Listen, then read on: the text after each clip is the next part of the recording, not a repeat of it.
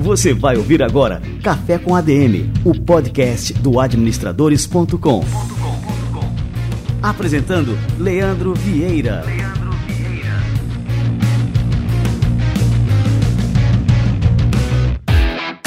Fala galera, está no ar mais um Café com ADM, a sua dose de cafeína nos negócios. Estamos começando o nosso episódio número 239.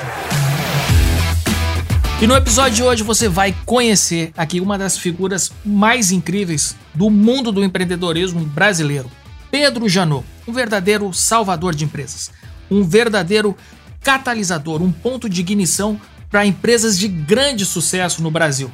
Algumas das decisões do Pedro salvaram companhias inteiras. O Pedro Janot é ex-CEO da Richards, ex-CEO da Azul e ex-CEO da Zara. Ele vai chegar aqui no Café com a DM daqui a pouquinho, vai falar sobre a carreira dele, todas as decisões de negócio, os impactos que essas decisões tiveram e também sobre um fato que aconteceu na vida do Pedro que quase terminou em tragédia, mas que ele transformou em uma grande lição de vida.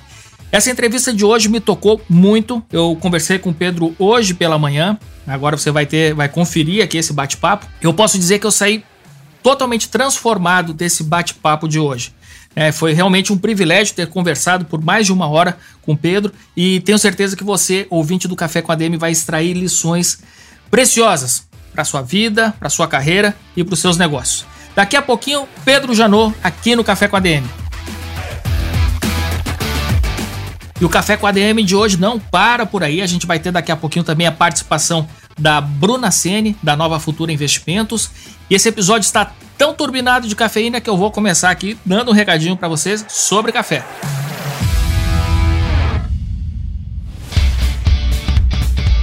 Minha paixão por café é tanta que está no nome do programa que apresento há quase 5 anos. Sempre tem uma boa ocasião para tomar um bom café, seja quando recebo um convidado, seja em casa quando estou lendo um bom livro. Recentemente experimentei a linha Pilão Cafeteria e não poderia deixar de mencionar esse lançamento de pilão. São três versões que fazem parte dessa linha: coado, expresso e italiano. O coado é um café aromático e tem aquele sabor marcante. Já o expresso é forte, tem aroma intenso, ideal para quem gosta daquele punch de cafeína como eu. Por fim, o italiano se caracteriza por ser um café encorpado, de aroma intenso, ideal para quem quer degustar um café delicioso. A linha Pilão Cafeteria traz o sabor e o aroma dos coffee shops para o conforto da sua casa, com produtos de qualidade superior e conta com certificado de qualidade superior da BIC, Associação Brasileira das Indústrias de Café. Nossos próximos convidados para o Café com a DM já sabem que aqui eu só vou servir cafés da linha Pilão Cafeteria. Se eu fosse você, não deixaria passar a oportunidade de experimentar cada uma das três versões. Os sabores são bem surpreendentes. Conheça cada uma das versões da linha Pilão Cafeteria no site pilão.com.br barra cafeteria.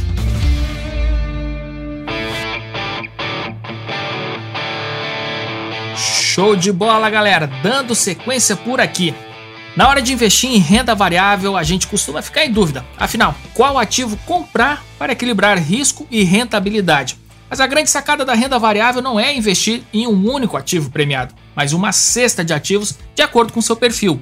E isso é mais fácil do que você imagina. A gente vai receber aqui no Café com a DM agora a Bruna Sene, que é analista da Nova Futura Investimentos e vai explicar bem direitinho como aplicar seu dinheiro na renda variável com uma estratégia inteligente. A carteira da Nova Futura vem com um desempenho bastante superior ao Ibovespa, então vale a pena você ouvir o que a Bruna tem a dizer. Muito bem, a gente vai receber agora a Bruna Sene, que vai falar sobre as vantagens de se investir na carteira recomendada da Nova Futura Investimentos. Oi, Bruna, tudo bem? Seja bem-vinda aqui ao nosso Café com a DM. Olá, Leandro, tudo bem com você? Eu que agradeço pelo convite de estar aqui. Ótimo, Bruna. Ô, Bruna, qual que é o perfil de investidor da renda variável e qual que é o objetivo de quem investe na carteira recomendada da corretora? Olha, o investidor de renda variável é, seria aquele que busca melhor rentabilidade para o seu capital. Né? Hoje a gente vive um momento onde a renda fixa, com a baixa da taxa de juros do Brasil, ela não está tão atrativa. Né? Muitos investimentos, inclusive, não conseguem superar a inflação, que também está alta. É, então, na renda variável, o investidor pode, com, é claro, um pouco mais de risco, buscar retornos melhores para os seus investimentos. E, de fato, na carteira da recomendada mensal da Nova Futura, é, o objetivo seria para aqueles investidores que querem rentabilizar o seu capital num prazo mais longo, né? Nós selecionamos grandes empresas com base nos seus fundamentos, no cenário, né, no melhor ativo para cada momento do mercado também, para aqueles investidores que buscam justamente é, rentabilizar o seu capital no longo prazo. E assim, o que, que seria melhor? Montar a própria carteira ou seguir carteiras recomendadas? Olha, aqui na Nova Futuro, por exemplo, nos últimos três anos, nós fomos né, líderes nos ranking exame, com a melhor carteira recomendada de ações entre bancos e corretoras. O ano passado, nós também lideramos no ranking valor. Então, assim, é, qual que é a vantagem de investir com especialistas? É que são pessoas que estão acompanhando o mercado todos os dias, e justamente trabalhando profissionalmente para buscar as melhores oportunidades. Né? Então, é, você pode também ter a sua carteira, escolher alguns investimentos, mas seguir recomendações de analistas que estão acompanhando o mercado tem a vantagem também justamente você estar sendo quase que assessorado, né, por profissionais que acompanham o mercado no dia a dia. E nós temos aí o nosso histórico, né, para justamente comprovar essa vantagem de você seguir recomendações de quem está ali acompanhando o mercado em tempo integral. Bruna, você diria que o momento atual é bom para se começar a montar uma carteira e investir também em renda variável? Eu acho que é muito importante para toda pessoa ou para todo investidor justamente pensar em montar o seu portfólio de investimentos, né? Acho que todo mundo aqui tem algum objetivo, tem algum sonho. Para realizar isso, com bons investimentos fica muito mais fácil. Com planejamento, com bons investimentos fica muito mais fácil. Então, qualquer momento é o momento de começar a pensar no seu futuro né? E de fato agora a gente vive um momento onde a bolsa de valores, a B3, ela está batendo recordes, né? Então, grandes empresas estão também com movimento de valorização forte. E nós tentamos escolher as melhores empresas, inclusive para bater, para superar a rentabilidade do próprio Ibovespa, que já está renovando recordes, e a gente busca ações para justamente superar ainda mais essa rentabilidade. Eu acho que qualquer momento é momento de começar a pensar no seu futuro, mas agora especificamente a gente vive um momento de muitas oportunidades. Né? Com a carteira, realmente o investidor pode ter essa oportunidade de conseguir, de fato, buscar melhor rentabilidade para o seu capital, é, superar aí até mesmo a inflação, superar investimentos de renda fixa. É claro que com risco proporcional, né? É um investimento de maior risco, porém, o investidor vai buscar melhor retorno para o seu capital. Muito bem. E, Bruna, para a gente finalizar, a gente sabe que rentabilidade passada não é garantia de rentabilidade futura, mas qual é o desempenho da carteira da Nova Futura nos últimos anos? Olha, nós temos, é, deixa eu pegar aqui, a rentabilidade da carteira recomendada nos últimos 12 meses, ela está com 72,30% de rentabilidade acumulada. E como eu falei em superar o Ibovespa, né? O Ibovespa, nesse mesmo período de 12 meses, teve uma valorização de 44,4%. Então, a carteira está superando o Ibovespa em 27%, né? Isso nos últimos 12 meses. Se nós formos pegar 2020, 2020 foi um ano de bastante volatilidade, né? Bastante movimentação no mercado, foi o ano de pandemia, então o mercado começou é, ali em março recuando forte, mas mesmo com esse movimento de queda forte em março, no acumulado de 2020, a carteira teve uma rentabilidade positiva de 37,5%. Voltando ainda um pouco mais, em 2019, onde nós somos também líderes né, no ranking exame, a carteira teve uma rentabilidade de valorização acumulada de 77,67%. É, o histórico é bastante interessante né, para o investidor. Como você falou, rentabilidade passada não garante retorno futuro, mas nós estamos trabalhando todos os dias para buscar realmente as melhores oportunidades para o investidor e buscar sempre performar acima do mercado. Esse é o nosso objetivo diário aí, né? Que legal, Bruna. E agora, quem está nos ouvindo, o que, que tem que fazer para investir na carteira recomendada da Nova Futura? Investir na carteira recomendada é muito fácil. Basta o cliente abrir sua conta conosco aqui na Nova Futura, processo totalmente gratuito. E através do nosso aplicativo, o investidor consegue investir com apenas um clique. Qualquer dúvida, nosso time fica à disposição. Show de bola, Bruna. Muito obrigado pela participação aqui no nosso Café com a DM. Eu que agradeço. Bons investimentos a todos. Sensacional! E para ficar ainda melhor, além de poder investir nessa carteira recomendada campeã, você, ouvinte do Café com a DM, ainda vai ganhar um presente que vai te ajudar a ter ainda mais retorno nos investimentos. Ao abrir agora sua conta na Nova Futura, você vai ganhar um curso completo sobre mercados futuros. E esse presente é exclusivo para você, ouvinte do Café com a DM. Para garantir o seu, entre agora em adm.to barra Nova Futura, isso tudo junto e sem acento, e abra sua conta totalmente grátis.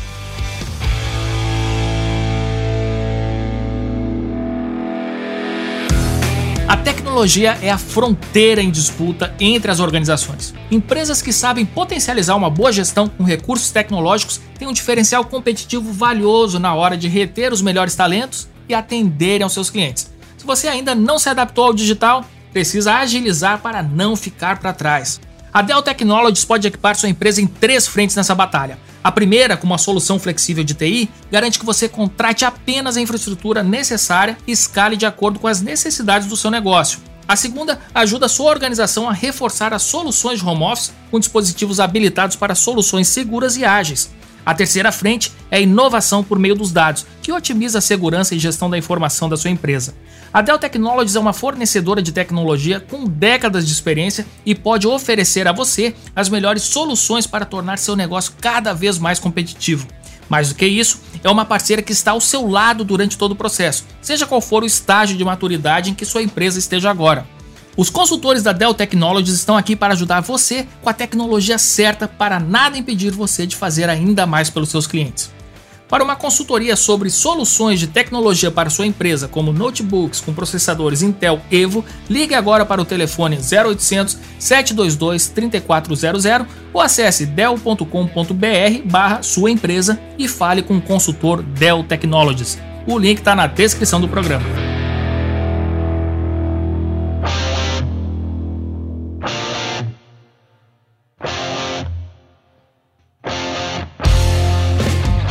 A consolidação do home office no Brasil e no mundo impôs um desafio às empresas: reter talentos qualificados que dispõem de um leque de oportunidades. Para conquistar profissionais qualificados e cada vez mais exigentes, é necessário lançar mão de abordagens que vão além do salário e da flexibilidade de horários. As empresas precisam ter uma política de benefícios corporativos. A Flash Benefícios oferece uma solução prática, simples e facilmente gerenciável que reúne em um só cartão até oito benefícios, como alimentação, transporte, refeição, cultura e educação. Com isso, sua empresa não precisa contratar e gerir vários fornecedores, o que facilita imensamente a operação do RH. Já os seus funcionários ganham acesso a uma rede com 2 milhões de estabelecimentos em todo o Brasil para fazer compras. Dá até para pedir comida pelo iFood pegar carona com o Uber, por exemplo. A Flash também conta com benefício exclusivo de auxílio home office para melhorar a qualidade do trabalho remoto. Tudo isso sem incidência de impostos e com a possibilidade de redução da alíquota do imposto de renda pessoa jurídica. Reter os melhores talentos é muito mais fácil com a Flash. Acesse o site flashapp.com.br e saiba como oferecer benefícios corporativos de forma eficiente a partir de apenas alguns cliques. Flash, liberdade é mais do que um benefício.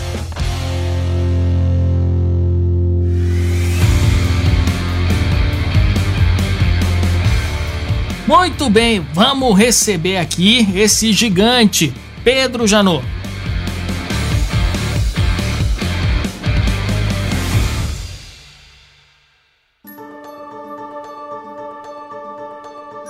Pedro Janot é administrador de empresas formado pela Cândido Mendes, tem MBAs em Gestão de Recursos Humanos e Gestão de Negócios pela PUC do Rio de Janeiro e pelo IBMEC. Ele iniciou sua carreira na loja de departamentos Mesbla, passou um ano nas lojas americanas e em seguida atuou como CEO da Richards e seus resultados nos negócios levaram a ser indicado como o primeiro CEO da Zara no Brasil e anos depois a liderar a recém-fundada companhia aérea Azul. E ele atuou como líder-chave desde o momento zero dessas grandes companhias. Após um acidente que o deixou tetraplégico, ele se afastou dos negócios e atuou como palestrante enquanto se recuperava. Hoje ele ocupa assentos nos conselhos de várias empresas, está à frente da consultoria Contravento e é autor do livro recém-lançado A Vida é Tudo o que você faz com ela. Pedro Janot, que honra te receber por aqui. Seja muito bem-vindo ao nosso Café com a DM. Super legal, Leandro. Estou ansioso. Já tomei o meu café para a gente poder conversar a mais alta cafeína. Que legal. E aqui hoje vai ser, vai ser uma dose de cafeína extra forte, Pedro. Pedro, eu sou um grande admirador de toda a tua história e eu queria é, começar justamente assim lá do comecinho, é o que foi que te inspirou a, a seguir uma trajetória na área de negócios, a buscar uma formação nessa área. Você é nosso colega, né, administrador de empresas. Enfim, queria que você comentasse aí é, sobre esse comecinho aí da tua jornada. Leandro, eu vou ter que dar um passo um pouco atrás, que quando eu tinha 14, 15 anos, entre 14, 15 e 16 anos, não sei precisar, eu fui campeão brasileiro da classe laser, é, juvenil, é, júnior. Num ambiente muito competitivo e tirei várias colocações dentro do Brasileirão, colocações muito relevantes.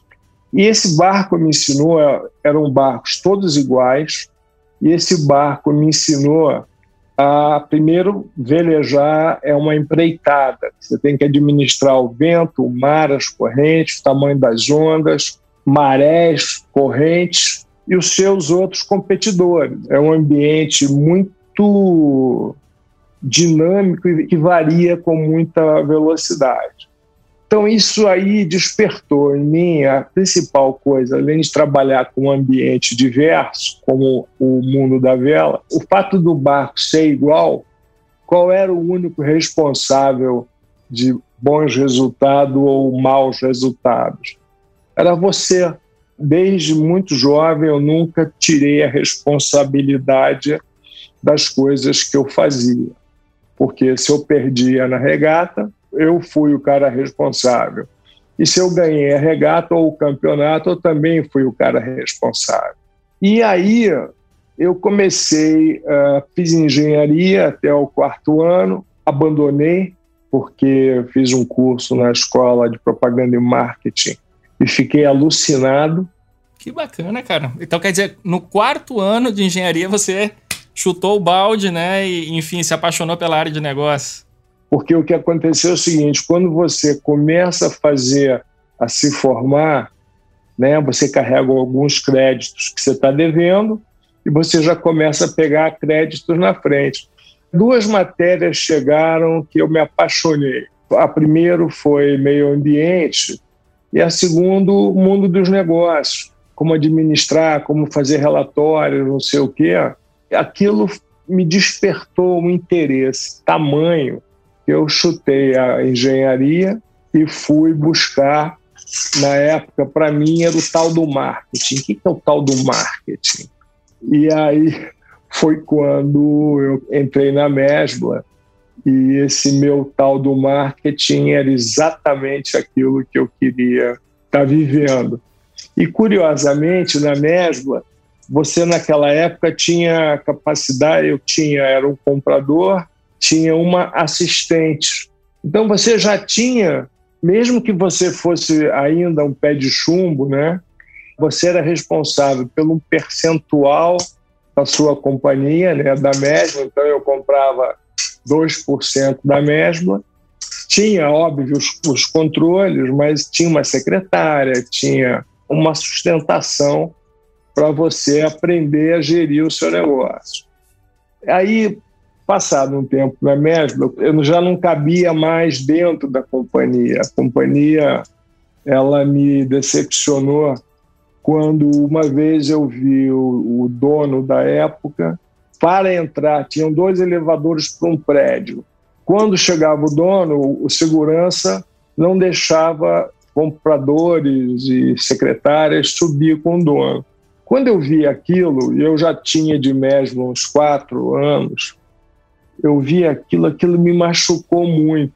Eu falei, essa empresa não é para mim, porque se o dono não pode subir com a equipe dele, tem alguma coisa muito errada. E de fato, parece que isso era 83, 1933, e ela teve a falência decretada. Cantou a pedra bem antes, né? É, mesmo que seja por razões oblíquas aquelas que eu falei, mas o fato é que ela em 95 falhou. quebrou. Assim, é interessante a gente comentar porque assim, a nossa audiência, né, tem muita gente que não é que nem a gente aqui, viu, Pedro? Assim, grisalinho, tá? tem gente que não chegou a conhecer a Mesbla, né? E a Mesbla era uma grande potência, assim, no, nos anos 80, né? Era o passeio de boa parte das famílias brasileiras era ir a Mesbla, né? É, a Mesbla tinha, se eu não me engano, na época, um faturamento de 2,5 bilhões de dólares que você traduz isso para dólar de hoje, era uma fábula, né? E, mas companhias com um conceito muito antigo de gestão. A partir daí eu comecei a me arriscar, falei, eu quero sair daqui. E aí eu falei, vou ser representante comercial, né? Porque como eu conheço o balcão de compras, eu quero conhecer o balcão de vendas. Saí da Mesbla para fazer isso na segunda esquentada de banco que eu tive, ou seja, eu tinha um mostruário muito bom de um determinado produto, tomei o terceiro chá de cadeira, eu falei, esse negócio não é para mim não. Pode dar dinheiro, mas tomar chá de cadeira até você conhecer o dono, eu tô fora, errei, dei um tiro para fora. Não, é como se fosse um jogar uh, batalha naval tomei um tiro no costado. e o curioso é que eu fiquei dois, três meses fora e a Mesla me aceitou novamente. E aí eu fiquei mais, fiquei mais um ano, meio ano, e fui para as Americanas, que estava fazendo o turnaround dela com o Grupo Garantia da época, que é o Grupo Garantia da época era formado por Marcel, uh, Jorge Paulo Lema e Beto Silcopira. E aquilo era um roda-moinho. Somente esses três, né? é, só esses três. Eles também estavam começando né, é, ter empresas.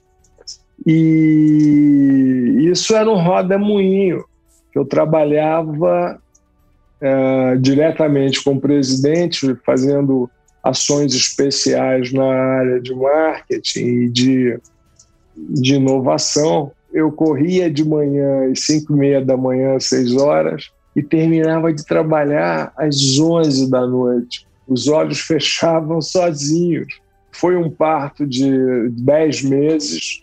Eu estava louco para sair dali, porque eu entrei numa canequinha é, não sei, eu não gostei. Eu não, não achei que eu ia aguentar trabalhar a quantidade de horas que se trabalhava naquela época, mas sem um propósito, sem não ficou claro para mim o propósito.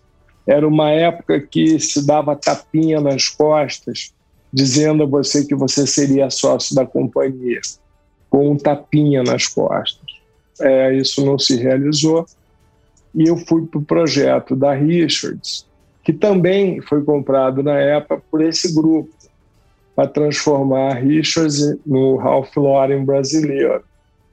E nessa passagem de perna, eu entrei numa companhia que tinha três lojas, tocada por marido mulher que não se entendiam muito bem, e uma estrutura que já tinha sucesso há 14 anos, mas a gestão era bastante caótica. O fato que em um ano depois eu já era o CEO de fato e mais um ano eu virei o CEO de direito. E aí eu pude expandir a companhia até 45 lojas, colocar a companhia fiscalmente ok e fiquei 10 anos, 9 anos. Eu amava o que eu fazia, era lindo, né? Você trabalhar com coisa linda é muito legal. Eu sou fã da, da Richards aí até hoje. Pois é, trabalhar com coisa linda é a coisa mais deliciosa do mundo. Mas quando chegou nove anos, de novo, eu estava uh, ah, batendo no teto. Aí você me pergunta, Pedro, por que nove anos? Por que não cinco? Eu queria entregar a empresa construída funcionando legal, com equipe de compras, dando lucro. E foi muito difícil essa empresa poder deslanchar, entendeu? Foi uma longa caminhada. mas era muito divertido, muito legal. Foi quando o pessoal da Zara veio prospectar o Brasil e era uma posição para São Paulo, os headhunters me pedindo para fazer uma entrevista face to face, fizeram por telefone e depois queriam me conhecer pessoalmente. E eu estava entregando um projeto de franqueamento da rixa direta sob minha responsabilidade. E eu fui no último dia, quando a Red Hunter falou: Pedro, ou você vem ou você está fora. Né? Eu falei: segura que eu estou indo. Cheguei lá, foi amor à primeira vista, competindo com um monte de caras bacanudos de São Paulo. Os espanhóis falaram: esse cara tem a cara da companhia. Esse cara não tem medo de startup. Esse cara é ousado. Esse cara gosta de gente. Esse cara, enfim, vestir exatamente o, o calçado da Zara. Olha que bacana, eu estou vestido de Zara aqui hoje também. Aqui. é, a Zara é o máximo, Zara é absolutamente máximo.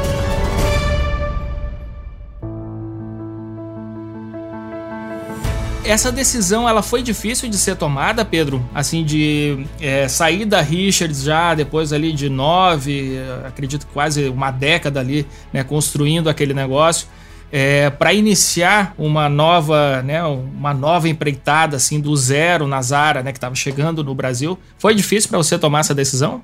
Não, não foi, porque eu queria na realidade o que está por detrás de tudo isso era o conhecimento. Eu queria conhecimento. Eu tinha uh, 36 anos por aí, 36, 37. Pô, pera, pera aí, Pedro, agora fiquei impressionado porque assim, você começou muito jovem, né? E assim, com cargos é, muito relevantes nessas companhias, né? É muito, muito jovem, né? Para assumir tanta responsabilidade, né? Pois é, mas isso era uma coisa que eu não tinha problema, que eu era muito bom com gente e porque na própria experiência de vela eu tinha que lidar com todos os os níveis de pessoas, carpinteiros, todo mundo, guardador de barco, todo o pessoal que mantinha os barcos, eu estava sempre em contato. Então, isso me deu muita tranquilidade para entrar num projeto. Quando chegou a Zara, para você entender, eu fui viajar para a Espanha sem contrato. O que eu tinha deles era um e-mail dizendo que iam me contratar por X valores anuais as condições dele, eu falei para a Headhunter, você está tranquila? Eu falei, estou tranquila. E aí eu fui sem contrato.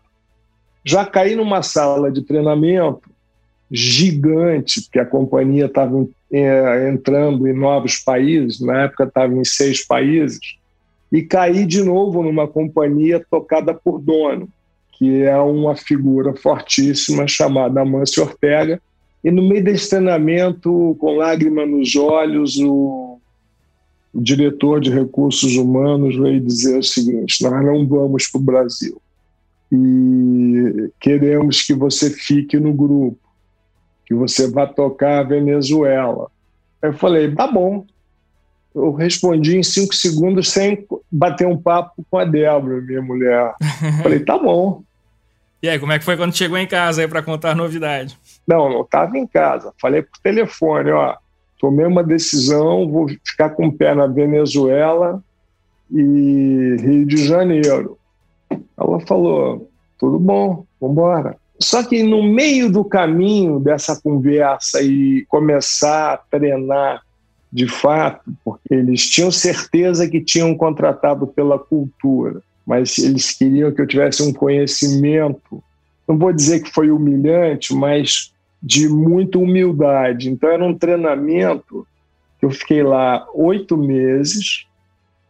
Eles iam dar um país estranho, né? porque o Brasil é um, um besouro, né? que não deveria voar e voa, país cheio de sustos. E aí eu fiquei oito meses Fiz estoque de loja, contagem de loja, segurança de loja, arrumação de loja, é, provador de loja, onde eram os pontos de contato do cliente. Então, trabalhei no caixa, né? E isso dentro da Europa toda, que foi muito legal, que eu conheci um monte de lugares pelas mãos dos europeus, então foi tinha o seu, vou dizer glamour, mas tinha sua graça uh, viver tudo isso. E aí chegou um determinado momento que me mandaram de volta para o Brasil uh, com dois meses para abrir um, centro de distribuição e inaugurar uma loja você vê a velocidade que os caras têm. Claro que já tinha negociação acontecendo, etc. De pontos, de contratação de gente. E eu vou contar uma história que é animal. Tinha um, o vice-presidente da companhia, não de direito, mas de fato, era um sobrinho casado com a sobrinha do Ortega.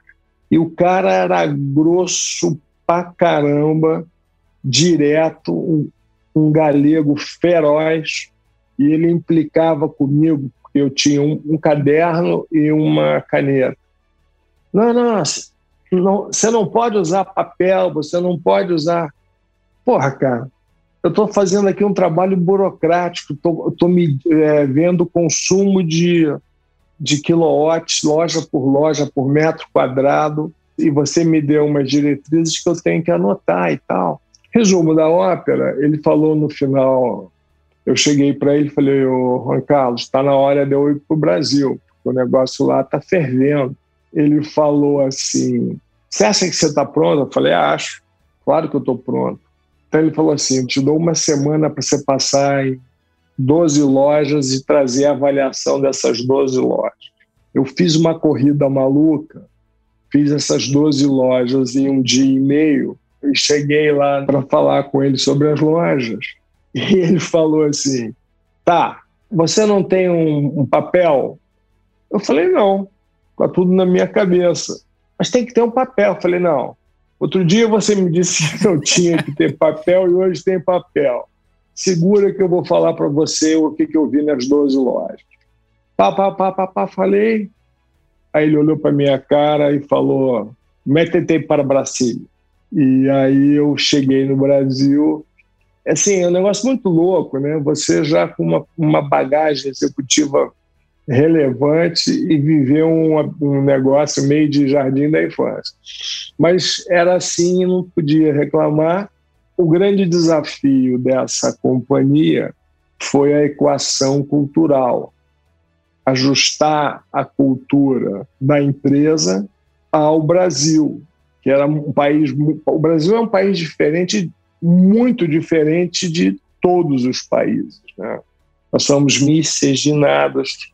E vários Brasis dentro de um só Brasil também, né? Quando a gente vai falar de Brasil, tem que olhar para as várias realidades, são completamente diferentes, né? Uma região da outra, um estado do outro. Isso. Isso, eu tive que fazer três adaptações da cultura, porque como eles são galegos, que é uma coisa dentro da cultura espanhola já é uma coisa diferente mesmo. A cultura empresarial dessa companhia, adaptar os brasileiros essa cultura e adaptar os fornecedores a essa cultura, que demandava coisas que ninguém demandava. Prazos, entrega, qualidade, velocidade, etc, etc. Então, essa, o maior desafio foi ajustar a cultura. E, de novo, fiquei oito anos na companhia, contando com a Espanha, e na hora que a companhia foi se transformando numa que eles adoram falar, eles são uma corporation, ou seja, eu ia começar a virar um boneco na mão deles, eu pulei fora. Falei, agora é hora de sair. Porque eu queria falar com a imprensa, você mandava um ofício ou um e-mail para o novo diretor da empresa, que tinha me dado uma chamada assim, logo fui me apresentar a ele, era novo, estava na Espanha, estava a apresentação do trimestre, né, para toda que era uma coisa nova na companhia. E eu cheguei lá, fui falar com ele e falei: Olá, eu sou Pedro Janot, Mira, se você falar de novo com a imprensa sem a minha autorização, eu vou te degolar. E virou as costas e foi embora. É muito feio o que ele fez. Segundo, uh, eu não gostei, que foi muito feio. E comecei a ter todo tipo de controles é, da companhia inteira. A, a tal da corporation começou a ligar tentáculos por todos os cantos. Eu falei: não, eu não sou esse cara para ficar uh, obedecendo a IBM. Mas tive oportunidades ótimas de participar de comitês de imobiliários com o Amâncio Ortega, conhecer esse homem de perto, que ele pensava. No final da história, o principal valor da companhia que o Ortega fazia questão é o seguinte: esteja sempre com as vendedoras. Era um mantra, ou seja, então, daí eu aprendi uh, a trabalhar uma companhia grande, vendo a loja, vendo as pessoas e sendo CEO, né, você tinha toda sorte de desafios na mão. Eu já tinha feito um exercício desse na Richards. E quando você está dentro da loja, você conhece mais do que todo mundo que está no escritório. E isso reforçou muito essa minha visão. Aí, quando eu estava querendo sair, o Pão de Açúcar me fez uma proposta para tocar a área de não alimentos como vice-presidente. Uh, um ano depois eu estava deixando a companhia e fiquei quatro meses uh, descansando e fazendo, restabelecendo os contatos, porque quando você sai do mercado, não é que todo mundo, ah, o Pedro saiu da empresa tal, você acha que todo mundo vai saber no dia seguinte? Não, você tem que fazer as suas conexões. Ou seja, foi aí que eu senti pela primeira vez na vida como é importante você ter um network ajustado, né? é, azeitado e verdadeiro ou seja, um network verdadeiro. E, de repente, surge um headhunter. E esse headhunter me fez a seguinte pergunta: se eu precisava trabalhar, né? Nessa época eu estava com 46 anos. Eu falei, aí você dá aquela marretada, né? Você fala, não, precisar trabalhar não preciso, mas é, eu quero saber que projeto é esse. Isso foi muito engraçado, esse tipo de pergunta, né? E quando eu falei isso, ele abriu o negócio. Era um americano que já tinha construído três companhias aéreas e um cara controverso, porque ele tinha características que o mercado encontrava essa, essa leitura dele e ele queria fazer uma companhia aérea no Brasil, porque ele era brasileiro, ele era um brasicano, ele era um brasicano e ele podia ter uma, ele nasceu no Brasil, podia ter uma companhia aérea, porque uma companhia aérea é um, é um direito que o Estado te dá de operar. E estou eu, de novo, montado em cima de um startup, esse sim, um startup gigante, porque as cifras são cavalares. Pegamos a, a crise do subprime em 2000 e, se eu não me engano, foi que não tinha crédito em lugar nenhum e a aviação precisa de, de crédito para fazer os leasing dos aviões e crescer em cima dos leasings. Foi um projeto, ou foi o projeto que mais me desafiou. Azul Linhas Aéreas, né?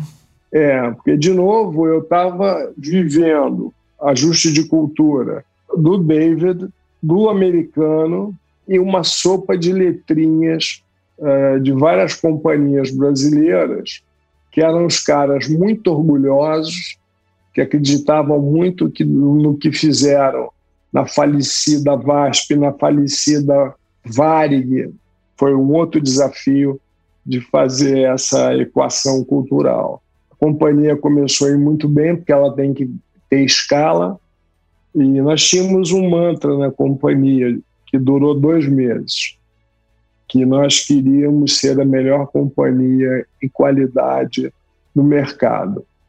Isso em dois meses nós já tínhamos estapeado a Gatan e a Gol, que tinham 92% do mercado. E a partir daí foi crescimento em pontos que não essas duas companhias não estavam. Então, isso só foi possível por uma disciplina de operação da máquina, né, de tudo que cerca a manutenção da marca. E esse trabalho ingente, porque o que, que acontecia? Você tinha muita coisa acontecendo com muita gente querendo mandar, enfim, uma dureza. E antes de que você me faça essa pergunta, que eu acho que você vai fazer, foi um projeto muito difícil, muito rico, e eu, aos 52 anos, depois de cinco anos de companhia, 6 mil empregados, 70 aviões, eu caí do cavalo, literalmente. E foi quando eu tive a minha medula esmagada na C3 e na C4. Caí do cavalo sem defesa, ou seja, eu tive um apagão e caí do cavalo. Mas, de qualquer maneira, voltando nesse período, foi vibrante. Você ria, dava risada, você tinha que brigar muito para disciplinar a cultura, para poder encaixar a cultura, você tinha que lidar com um jeitinho que os americanos queriam dar o tempo inteiro jeitinhos do lado deles, a gente tinha que equalizar a companhia como uma coisa única. Essa é a minha história em quase 45 minutos de conversa.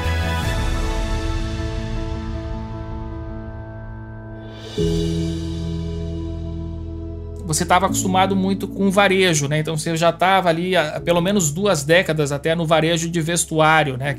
Na Richards, depois na Zara. E aí você vai para uma experiência completamente diferente, né? A questão da aviação apesar de ser um, um, ramo totalmente diferente, né? Você já tinha toda aquela experiência é, de lidar com pessoas, como você falou muito, assim, frisou várias vezes, assim, isso me chamou muita atenção, né? É, a questão da liderança, é, lidar com pessoas, é, a lição lá do Amâncio Ortega, né? De, de estar junto com a, com, ali com a, com a, equipe de vendas ali no, no front, né? Para entender realmente é, como as coisas funcionam. O que, que você traz dessas experiências anteriores, que aí você diz, bom, agora vamos fazer isso aqui na Azul também, né? Que, enfim, que isso faz parte de, uma filosofia, de uma cultura e que toda empresa é, deve é, ter esse olhar também, né? E essa mesma cultura nos seus negócios para que a coisa realmente aconteça. É, o que, que você traz dessas experiências anteriores que você aplicou lá na Azul, lógico que adaptando, mas seguindo ali o, o, a mesma receita, vamos dizer assim? A mesma receita ela veio com a Zara. A Richards foi uma história diferente, porque você. É uma história diferente, é um animal diferente. Uh, mas com a Zara, essa organização cultural que eu fiz né, foi muito forte, foi muito poderosa. O Brasil era um país defenestrado dentro da companhia, porque demorou mais a dar resultado. E demorou por quê? Demorou porque isso aqui era uma cortina de ferro. Né? A gente estava fechado para o mundo e ninguém sabia a equação de valor da Zara. Se a gente lembrar, o carro russo foi importado em 92. O primeiro Lada que o Collor trouxe como uma grande percepção do futuro abrir a economia do país. Foi em 92. Em 98, quando a gente começou a operar a Zara, ninguém sabia que aquele paletózinho que estava ali na Arara era cópia ipsiliteris de uma coisa do Dolce Gabbana. Ninguém sabia o que era, aliás, um pequeno grupo micrométrico da sociedade conhecia os costureiros internacionais. A marca Zara no Brasil teve que ser construída. Se eu tivesse colocado naquela época Pedrones, ela teria virado Pedrones, porque ela teve que ser construída do zero, porque ninguém conhecia. Quem conhecia não gostava, porque via aquela bombação quando você vai na Europa e as pessoas de alto poder aquisitivo faziam, uh, não queriam. Então, isso veio da própria Zara, toda essa adaptação. E a história é o seguinte: o que, que eu fazia? Na Richards eu tinha um sonho, ser o Ralph Lauren brasileiro, em 10 anos. É, na Zara eu falei que eu queria transformar o mercado de varejo de roupa no Brasil. Era um sonho grande para eu poder usar com cada equipe. E na Azul, eu falei, eu quero ser a melhor companhia em qualidade já no primeiro ano. No momento seguinte, dois meses depois, eu falei, esses dois caras que têm 92% do mercado tratam seus clientes como vaca, boi, cabrito. E nós já começamos diferente. O sonho era que cada tripulante da Azul, que a gente dava o nome de tripulante a todos os empregados de qualquer área, que cada tripulante da Azul tivesse a melhor experiência da vida deles ao trabalhar na Azul e que cada cliente em cada voo saia com a melhor experiência da vida dele. Então, todas essas empresas eu consegui, número um, canalizar para o sonho. Todo mundo olhando para o mesmo lugar, cada um fazendo a sua parte. Número dois, definir e viver os valores. Ou seja, é, definir e ver os valores da companhia e tirar do papel esses valores. Aí cai naquela história. Tem que estar tá rodando no chão de fábrica, tem que estar visitando aeroporto, mecânico, conversar e viver esses valores. E depois tivemos uma percepção, já vinha dentro de mim projetada, que era o ser humano não, o ser indivisível. Qual era a primeira pergunta que eu fazia para as pessoas? Eu estava indo numa base conheci o mecânico-chefe, uma base grande, a gente estava junto, eu perguntava para ele, ou ele ou qualquer um, se tivesse um mecânico substituto, era um mecânico substituto. Eu perguntava para ele, como é que está a sua família? Como é que está a sua vida? E aí ele falava da família dele, 99% de tudo que eu perguntava eram coisas boas, Aí sim eu começava a perguntar da companhia. Então, na realidade, eu queria saber quem era aquele mecânico, eu tinha responsabilidade de saber quem era aquele mecânico que autorizava o avião a decolar. Claro que junto com o comandante, mas ele tinha que estar atento a todos os detalhes. Eu não consegui rodar as 70 bases.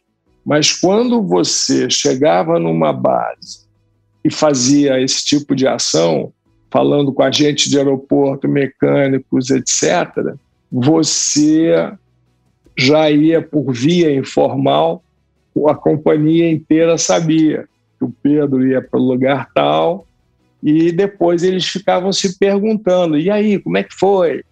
E essa cultura ia se difundindo de forma natural pela via não oficial e depois nós começamos a fazer ações que garantiam a manutenção da cultura.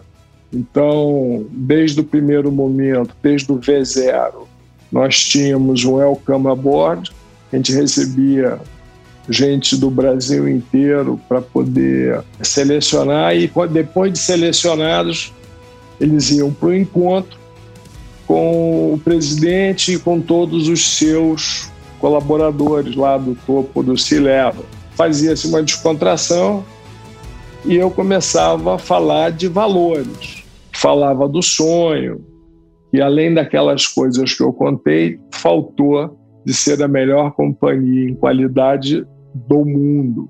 E em 2019 levamos esse troféu.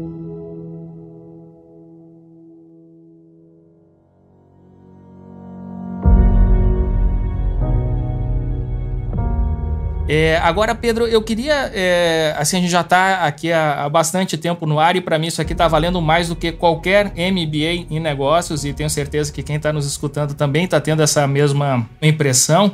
Então é uma oportunidade muito grande. Então, é, eu vou pedir até permissão para você, só para a gente se estender um pouquinho mais, Pedro. Porque tem toda essa tua jornada nas empresas, né, de construção, de sucesso, é, de grandes desafios, né, e, e de alcançar é, muitos sonhos, e tem esse momento é, da tua vida em que é, tem esse baque, né, uma verdadeira reviravolta, que foi a partir desse acidente, né, e, e que aí você começa um, um novo empreendimento, né, que a gente poderia chamar assim de uma reinvenção. Você teve que enfim, se reinventar após esse momento. E aí eu queria que esse momento final aqui do nosso bate-papo é, fosse em cima dessas lições. Né? Eu não sei se você está observando aqui no meu cenário, mas tem um, um Marco Aurélio aqui atrás. Né? Eu tenho também ele aqui de estimação.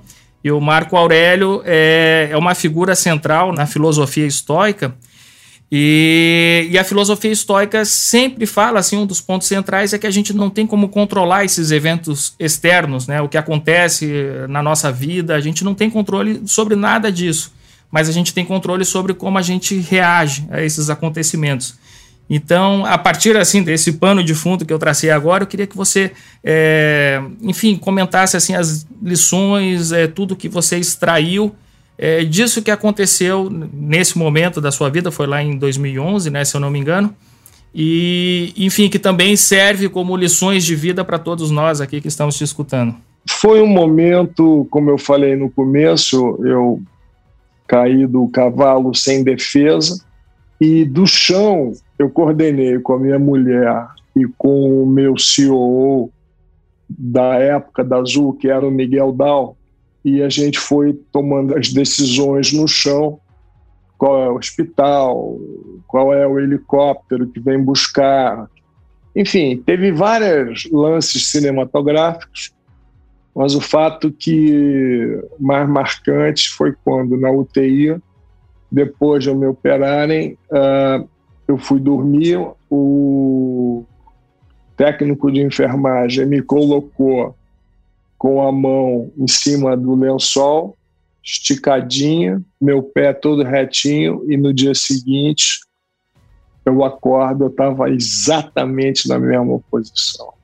Quer dizer, foi o primeiro momento que eu lidei, confrontei com o desafio. Mas eu tinha uma equipe, ou seja, meu primeiro passo foi não destruir quem estava em torno de mim. Porque imagina, uma cabeça de um executivo de altíssima performance preso num corpo que não anda. Demorou uns três meses para eu conseguir equilibrar dentro da minha cabeça uh, os novos papéis que eu tinha que trazer. Então, eu tinha minha mulher como equipe, tinha meus dois filhos, é, Maria Cândida e Marcelo, tinha minha auxiliar daqui, daqui de casa que estava 23 anos conosco, e tinha os novos entrantes, que eram os técnicos que vinham chegando para apoiar os turnos, etc, etc. Então esse trabalho foi a mesma coisa. Vamos disseminar um sonho que é quero tudo de volta. Inclusive fiz uma matéria na Isto é Dinheiro em que eu falava que eu quero tudo de volta porque estava tendo resultados. Tinha um frescor muito grande dessa possibilidade, mas depois é, isso não pôde, não aconteceu por razões estruturais da, do acidente. Em determinado momento eu falei para mim, bom Pedro, eu tomo tanto remédio que não posso ser executivo de ninguém, eu não controlo o meu xixi, na época não controlava o meu xixi. A gente foi construir uma grande família, muito poderosa nesse sonho. Seu sonho era levar o Pedro para tudo de volta para a vida dele, depois esse sonho foi mudando. Né? Uh, o sonho hoje é empreender o máximo possível qualquer coisa, que dê dinheiro ou não, e dividir o meu conhecimento com as pessoas. E essa companhia teve seu ápice. Primeiro foi o lançamento do primeiro livro, Maestro de Voo. Uh, depois eu abri a Contravento, eu falei, eu vou ser consultor. Fiz oito projetos, todos bem sucedidos, mas o meu deslocamento para as fábricas, para os lugares, era muito sofrido, né, para poder atender ao que eu realmente sabia. Porque tudo isso que eu estou te falando hoje, eu estou craneando há nove anos. Ou seja, toda essa estruturação do que eu fiz e tal, eu fui entendendo a força disso, revisando toda a história dela after Pedro, né? Seja na Zara, seja na Richard, seja na Azul. o fato é que hoje eu lancei o livro, estou lançando outro livro que é uma Maestra de Voo, uh, sou sócio de uma companhia, um fundo que trabalha com as pequenas e médias empresas, o Grupo Solo. Estou abrindo um curso de pós-graduação é, em julho, já ele deve ir para o ar já para os próximos dias para comercialização. Fiz um baita de uma ementa que vai trazer coisas da ponta do mercado, assim, pontíssima do mercado, para dentro desse curso. Sou consultor de cinco empresas, empresas familiares, empresas que oscilam de 100 milhões ano até um bilhão e tive uma passagem por uma companhia de capital aberto, a CVC. Eu achei muito interessante, mas eu não tinha muita afinidade com aquilo, né? Como ser conselheiro, uh, ficar trabalhando os fundos de investimento, não foi a, a minha praia. E agora eu vou relançar o meu primeiro livro no final de agosto. Então, essas são todas as minhas áreas de, de interesse e aonde eu estou trabalhando, empreendendo para poder levar o meu conhecimento a todos os cantos do Brasil. Que fantástico, Pedro. Pô, eu fico emocionado com toda a tua história, é, com todas as lições que a gente teve aqui hoje. Eu vou deixar aqui também a indicação de leitura. Eu recebi ontem, ontem à noite, já comecei a devorar aqui o livro, né? A vida é o que você faz com ela. Planeje sua carreira, aprenda, ouse e desafie o status quo. Pedro Janu, aqui da editora Gente, pessoal. Aqui, livro fantástico. E Pedro, cara, queria te agradecer muito aqui pela presença no nosso Café com a DM. Como eu falei aqui antes, né, isso aqui para mim valeu como um MBA, aqui um doutorado em negócios. E, e tenho certeza que o nosso público está realmente aqui é, totalmente impactado e inspirado aqui com a tua história. Muito obrigado mesmo. É, eu queria fazer uma experiência com você, uma outra gravação é, responde, se você abrir para perguntas, eu responderia numa outra sessão com você. Fechado. Até hoje a gente ia fazer uma dois em um, né? Ia fazer uma live no Instagram e, e aí aproveitar essa live aqui como episódio do podcast. Mas aí o que acontece? Quando a gente tenta fazer duas coisas ao mesmo tempo, não sai tão bem feito. Então agora o próximo encontro a gente faz uma live, junta a turma toda ali do nosso Instagram, para eles poderem interagir, né? E também é, fazer as perguntas e vai ser realmente uma experiência fantástica. E esse nosso episódio de hoje aqui a gente vai moldurar, viu, Pedro? Aqui com certeza aqui faz parte aqui dos nossos top 5 aqui é, que já passaram aqui no nosso Café com a DM, com certeza aqui. Muito legal. Eu te dou parabéns pelo seu projeto e estou à sua disposição. Um grande abraço e até uma próxima.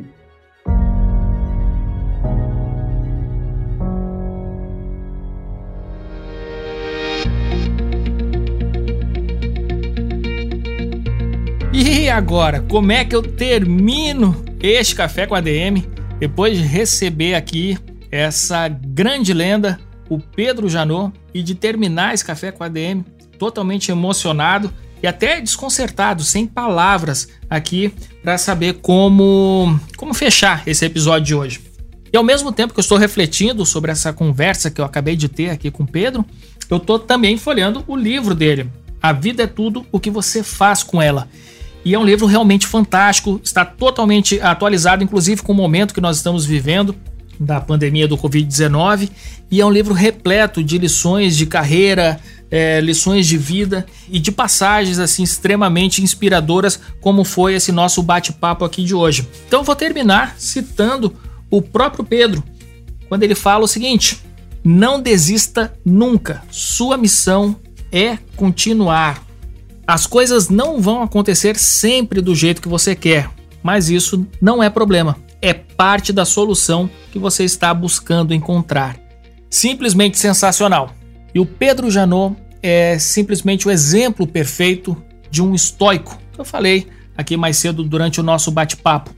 Alguém que soube extrair de todas as situações da vida, tenham sido elas boas, más ou até mesmo trágicas, lições de crescimento, oportunidades de crescimento. E ele não é esse ser humano fantástico que ele mostrou aqui hoje durante esse bate-papo e que você vai poder conhecer mais ainda lendo o livro dele. Ele não é esse ser humano é, tão fantástico por acaso. Como diz uma frase que é atribuída ao Richard Nixon, o melhor aço tem que passar pelo fogo mais quente. Muito bem, turma, este foi o nosso Café com a DM de número 239. Da semana que vem, como sempre, a gente volta por aqui com mais cafeína para vocês. Combinados então? Então até a próxima semana em mais um episódio do Café com a DM, a sua dose de cafeína nos negócios. Até lá.